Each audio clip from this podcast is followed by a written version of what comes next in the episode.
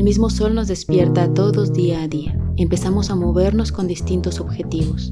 En el camino algunos rostros que a la misma hora salen y sin decir nada se cruzan. Diferentes colores, aromas, sexos, deseos, anhelos, ilusiones, tristezas, alegrías. ¿Cuántas veces has mirado y pensado qué pasa con él o ella? Y si por un momento dejaras que pasara y su historia se juntara con la tuya, ¿qué pasa cuando las personas te cambian la vida? ¿Y tú? ¿Ya sabes qué te pasará hoy? Entre cruzadas, entre cruzadas. Una joven recibe una llamada inesperada. Será el inicio de una aventura en donde las diferencias son una constante, un nuevo continente, un idioma distinto, un camino incierto y una sola cosa en común, una pasión que cambiará la vida de dos personas que están a punto de entrecruzar sus caminos. Ella aún recuerda cada detalle de la historia y lo ha contado a sus hijos para que sepan que una puerta se abre a un mundo con tan solo voltear la mirada al que está a un lado. Primer episodio.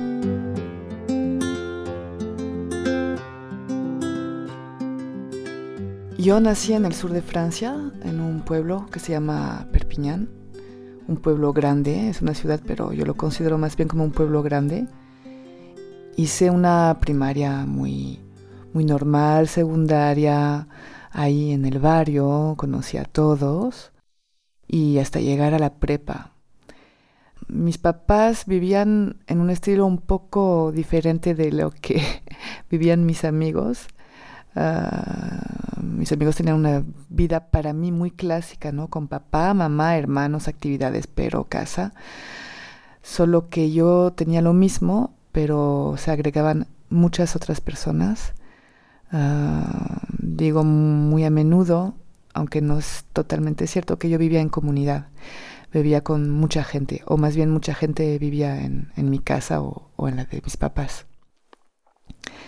Y aunque no viajaba por el mundo, ah, el mundo pasaba por mi casa. Había gente de todas partes, de toda religión, de toda clase social, de todas edades, con conflictos diferentes, ¿no? Porque vinieron a vivir a mi casa, entonces es que tenían algún conflicto, ah, problemas de droga, de alcohol, de fracaso, de inseguridad, de depresión.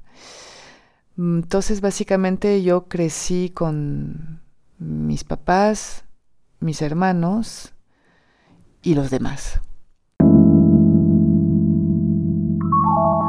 Estuvo muy muy agradable ah, porque yo sí sentía que tenía una vida diferente a la de los demás todos mis amigos querían venir a mi casa, siempre había fiestas, siempre había gente, eh, aprendí muchísimo. Pero llegando a la adolescencia mm, sentía más necesidad de intimidad, sentía la necesidad de, encontrar mi propio espacio y, finalmente no compartirlo con tantas personas. Entonces, mm, mi obsesión, yo creo desde los 14 años, era salirme de ese pueblo. Quería conocer al mundo, quería conocer a, más gente, quería, quería conocerme a mí en, en, otros lugares. Y, y esperaba con muchísimo anhelo el día en el que me podría salir de la casa de mis papás. Ah, y eso pues llegó al final de la prepa, ¿no? Pasó, estaba ya a punto de pasar mi examen final de prepa que se llama BAC en Francia. Y, y justo antes de pasar ese examen, eh, el maestro principal nos distribuye unas hojas en los que tenemos que inscribir nuestros deseos para después, ¿no? En la universidad y, y pues yo, como muchos de mis amigos, no teníamos mm, mucha idea de lo que podíamos hacer. Era además bastante limitado, estábamos en un pueblo y, pues la verdad es que las oportunidades fuera de ese pueblo no existían en nuestra cabeza. No teníamos información y pues no, lo, lo, que me proponían no me interesaba. Pero lo que yo sí sabía es que me quería salir de mi casa. ah, aunque tenía una super familia y la verdad no me podía quejar, solo soñaba con, salirme, con salirme de, ese lugar y ser independiente y vivir sola.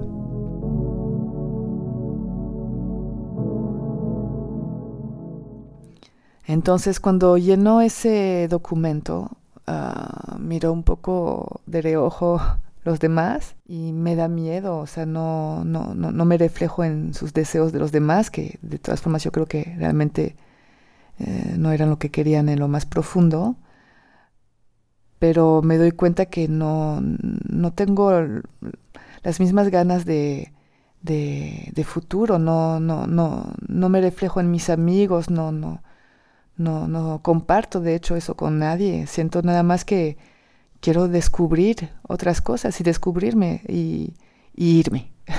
irme, irme, irme. Entonces, pues cuando me vienen los, los documentos, los documentos que de las universidades, los diplomados que proponen, etcétera, etcétera, en vez de buscar lo que yo quiero, que no tengo la menor idea, pues más bien miro lo que no hay en este pueblo, ¿no? Entonces miro la lista y me fijo en un diplomado que no está en mi pueblo que se llama Comercio Internacional. Y bueno, comercio como que no, no me atraía tanto, pero la palabra internacional pues se me hizo bien chida. se me hizo ah, una apertura hacia el mundo. Entonces lo puse como primer deseo. O sea, eso me impedía irme y entonces salirme de la casa de mis papás. Y bueno, pues me escogieron, o sea, tú pude empezar ese diplomado y me fui a vivir en otra ciudad que también está en el sur de Francia, Montpellier, y me fui para un diplomado de dos años en comercio internacional. Fue, la verdad, maravilloso, emocionante, emotivo, lo que sea. Ah, buscar un departamento y encontrar mi departamento, que más bien que un departamento es un estudio, un cuartito, ¿no? Con una mini cocina, mini baño, un sofá cama, ah, pero ah, ese, ese placer de imaginarme viviéndome sola en ese espacio, me acuerdo todavía, eh, fue un momento maravilloso. Era un espacio para mí que no tenía que compartir con nadie, que siempre sabría que está en el refri, siempre podría ir al baño cuando quiera ir al baño. Y fue un momento mágico para mí, fue un momento muy feliz de mi vida. Y bueno, pues empiezo ese diplomado de comercio internacional con varias materias, derecho, economía, marketing, contabilidad, idiomas. Y para ser muy, muy honesta, no me interesaba para nada lo que estaba estudiando, no, no era, no era lo mío, no, no, tampoco, tampoco sentía que me correspondía, pero no buscaba otra cosa, no tenía la menor idea de qué más podría hacer. Y además, siempre para mí fue importante como, como comprometerse y, y terminar. Entonces, me comprometí en hacer ese diplomado y lo iba a terminar. Cuando estaba en Montpellier estudiando, mis papás que me ayudaban económicamente tuvieron dificultades. Para ayudarlos pensé en, buscar un trabajo para ganar algo, ¿no? Y un día una amiga me, me propone de ir a una clase de salsa que era la moda en ese momento, en el año 2000. Eh, todos bailaban salsa, había clases por donde sea. Pues, ¿por qué no la acompaño? Yo quería hacer alguna actividad artística y voy a esa clase con ella. Se me hace muy, muy bonito baile, mucho ritmo, muy alegre y muy rápidamente aprendo, ¿no? Siempre tuve bastantes facilidades para aprender entonces aprendo en muy poco tiempo a bailar salsa. También estoy ensayando mucho en mi casa porque tengo un poco de obsesión con las cosas. Cuando algo me gusta lo, lo hago todos los días.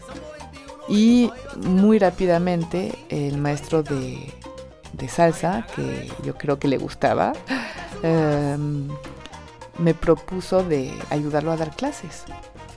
Entonces, pues perfecto, necesitaba un trabajo y con eso pues veo una oportunidad de ganar un poco de dinero mm, divirtiéndome.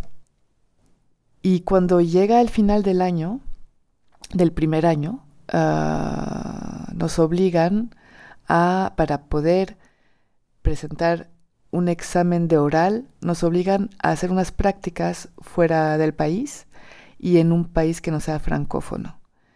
Entonces, ah, no estoy muy emocionada, la verdad. No, no, no, no, no tengo ganas de ir a, trabajar en comercio internacional, pero sí estoy emocionada de, irme en otro país. Ah, le hablo a mi papá, que, que es un poco mi ángel, y él como es exportador e importador de frutas y verduras, pues conoce bastante gente. Y yo creo que a los pocos días me habla y me dice, bueno, pues te encontré unas prácticas en Ámsterdam o bueno, en Holanda, pero no me acuerdo si era Ámsterdam o, una ciudad ahí de, de Holanda, en transporte, mi materia favorita. Entonces, bueno, pues claro, acepto porque pues eh, si quiero terminar ese diplomado lo tengo que hacer y mi oral de fin de diplomado es justamente sobre esas prácticas. Entonces acepto con muy poco entusiasmo y ya, y en mi mente pues yo sé que en unas semanas me voy a ir a, Holanda. Unos 10 días antes de, irme a Holanda, ah, mi papá me habla y me pregunta a su manera, me encanta, me pregunta, ¿qué prefieres, Holanda o Kenia? Y él con mucho suspenso pues me dice que habló con Sheila, Sheila es una amiga de, de mi papá, que vivió en mi casa, de hecho, cuando yo era niña, con su hermana, que es de Kenia y ella vive ahí. Y él me dice, pues hablé con ella y pensé que, pues en vez de ir a Holanda, podría ser ir a Kenia. Y claro, le digo que sí, no, muy contenta. No tengo la menor duda de que Kenia es más interesante, pero él me dice, ok, nada más que hay una, hay una condición, o más bien hay un pequeño obstáculo. Y digo, ¿cuál? Y me dice, es que las prácticas pues ya no se harían porque pues no tengo ninguna práctica que proponerte allá en comercio internacional. Entonces sería cuestión de hacer falsos documentos, o sea, llenar los documentos eh, de mis prácticas para la universidad y, pedirle a Sheila que, que me haga un, un sello inventado, si es necesario, para que yo pueda ir. Si no tengo la menor duda de, de que voy a hacer lo que me dijo mi papá, y más que nada sabiendo que él me lo está proponiendo, si mi propio papá me dice que podemos falsificar un documento, pues obviamente que le voy a seguir la onda.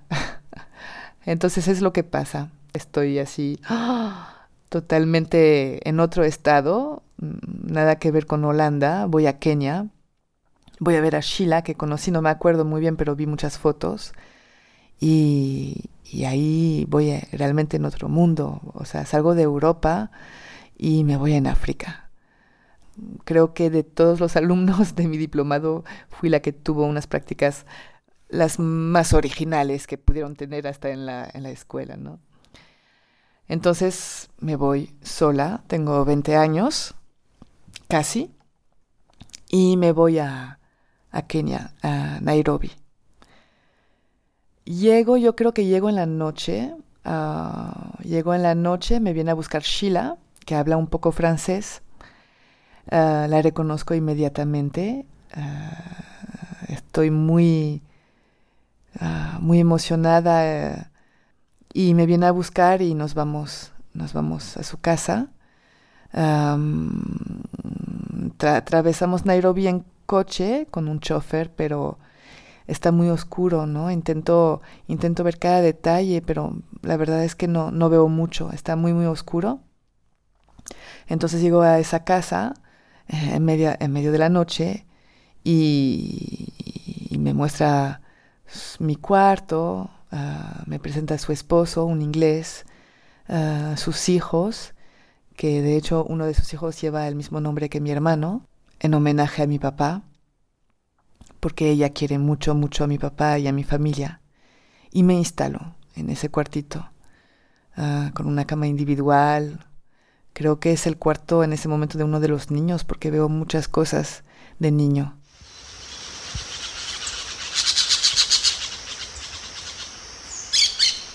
Al día siguiente, cuando me levanto, no puedo creer en ningún momento que, estoy en Kenia eh, solita y para dos meses. No, no, no me lo puedo creer. Voy en la sala y, y veo esa casa que es bastante grande. Eh, tiene una sala grande, una cocina grande, tiene un, un tipo de sótano con una mesa de billar y unos juegos y bueno, una casa muy muy grande. Eh, me dirijo a la cocina donde están eh, las dos mujeres que trabajan para Sheila en la casa, que no hablan ni una palabra de francés, porque si nadie habla francés. Sheila es la única con la que puedo comunicar en francés. Y mi inglés es muy limitado. Y los que me hablan en inglés, aparte del marido de Sheila que habla un inglés de Inglaterra, los demás me hablan con un acento africano.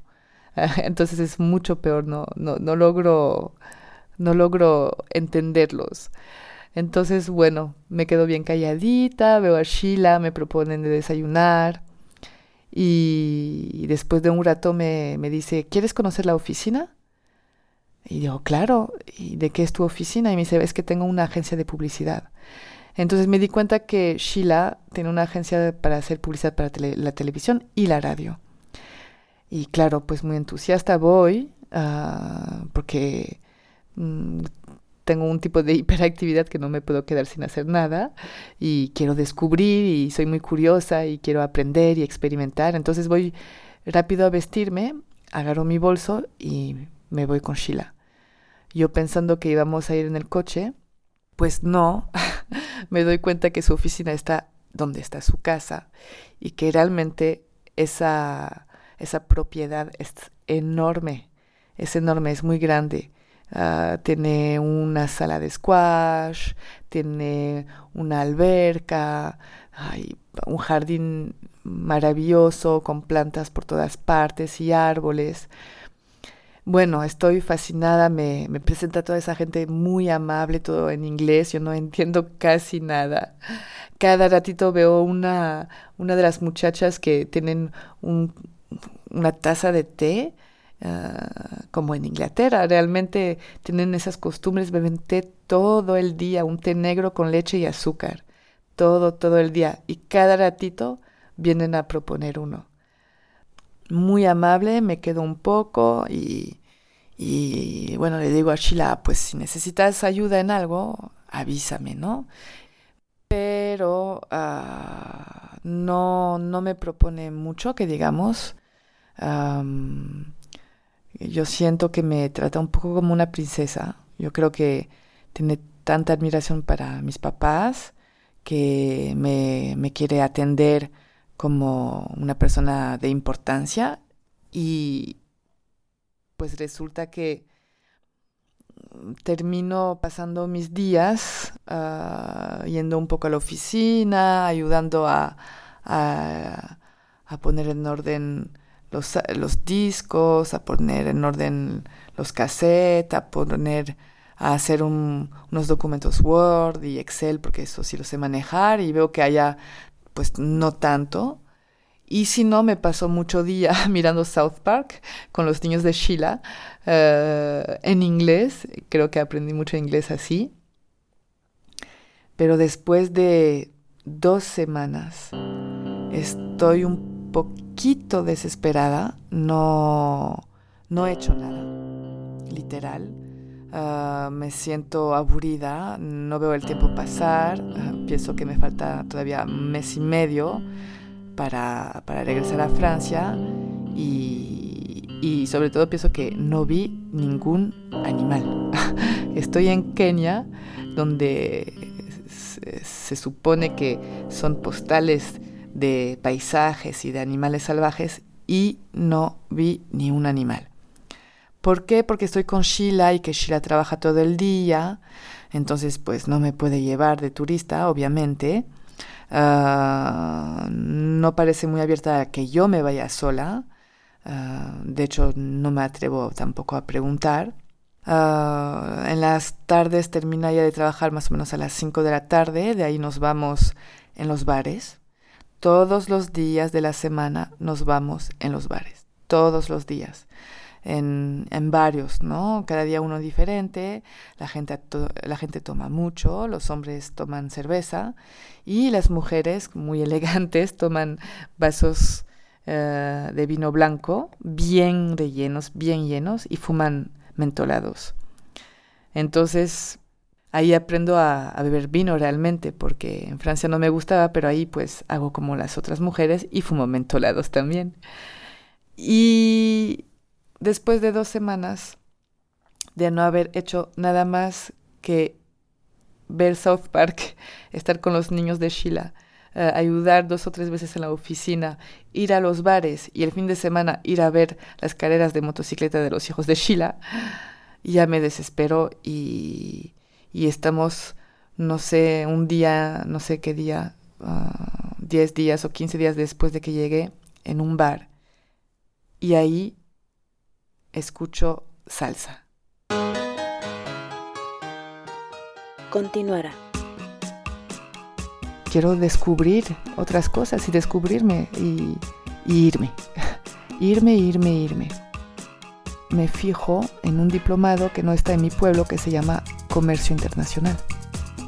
Entonces aprendo en muy poco tiempo a bailar salsa y muy rápidamente el maestro me propuso de ayudarlo a dar clases. Para poder presentar un examen de oral nos obligan a hacer unas prácticas fuera del país. No puedo creer en ningún momento que, que estoy en Kenia uh, solita y para dos meses. No, no, no me lo puedo creer.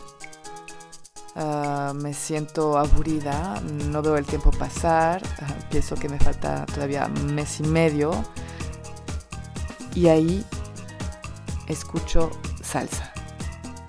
Quiero descubrir otras cosas y descubrirme y, y irme, irme, irme, irme. Entre cruzadas, entre cruzadas.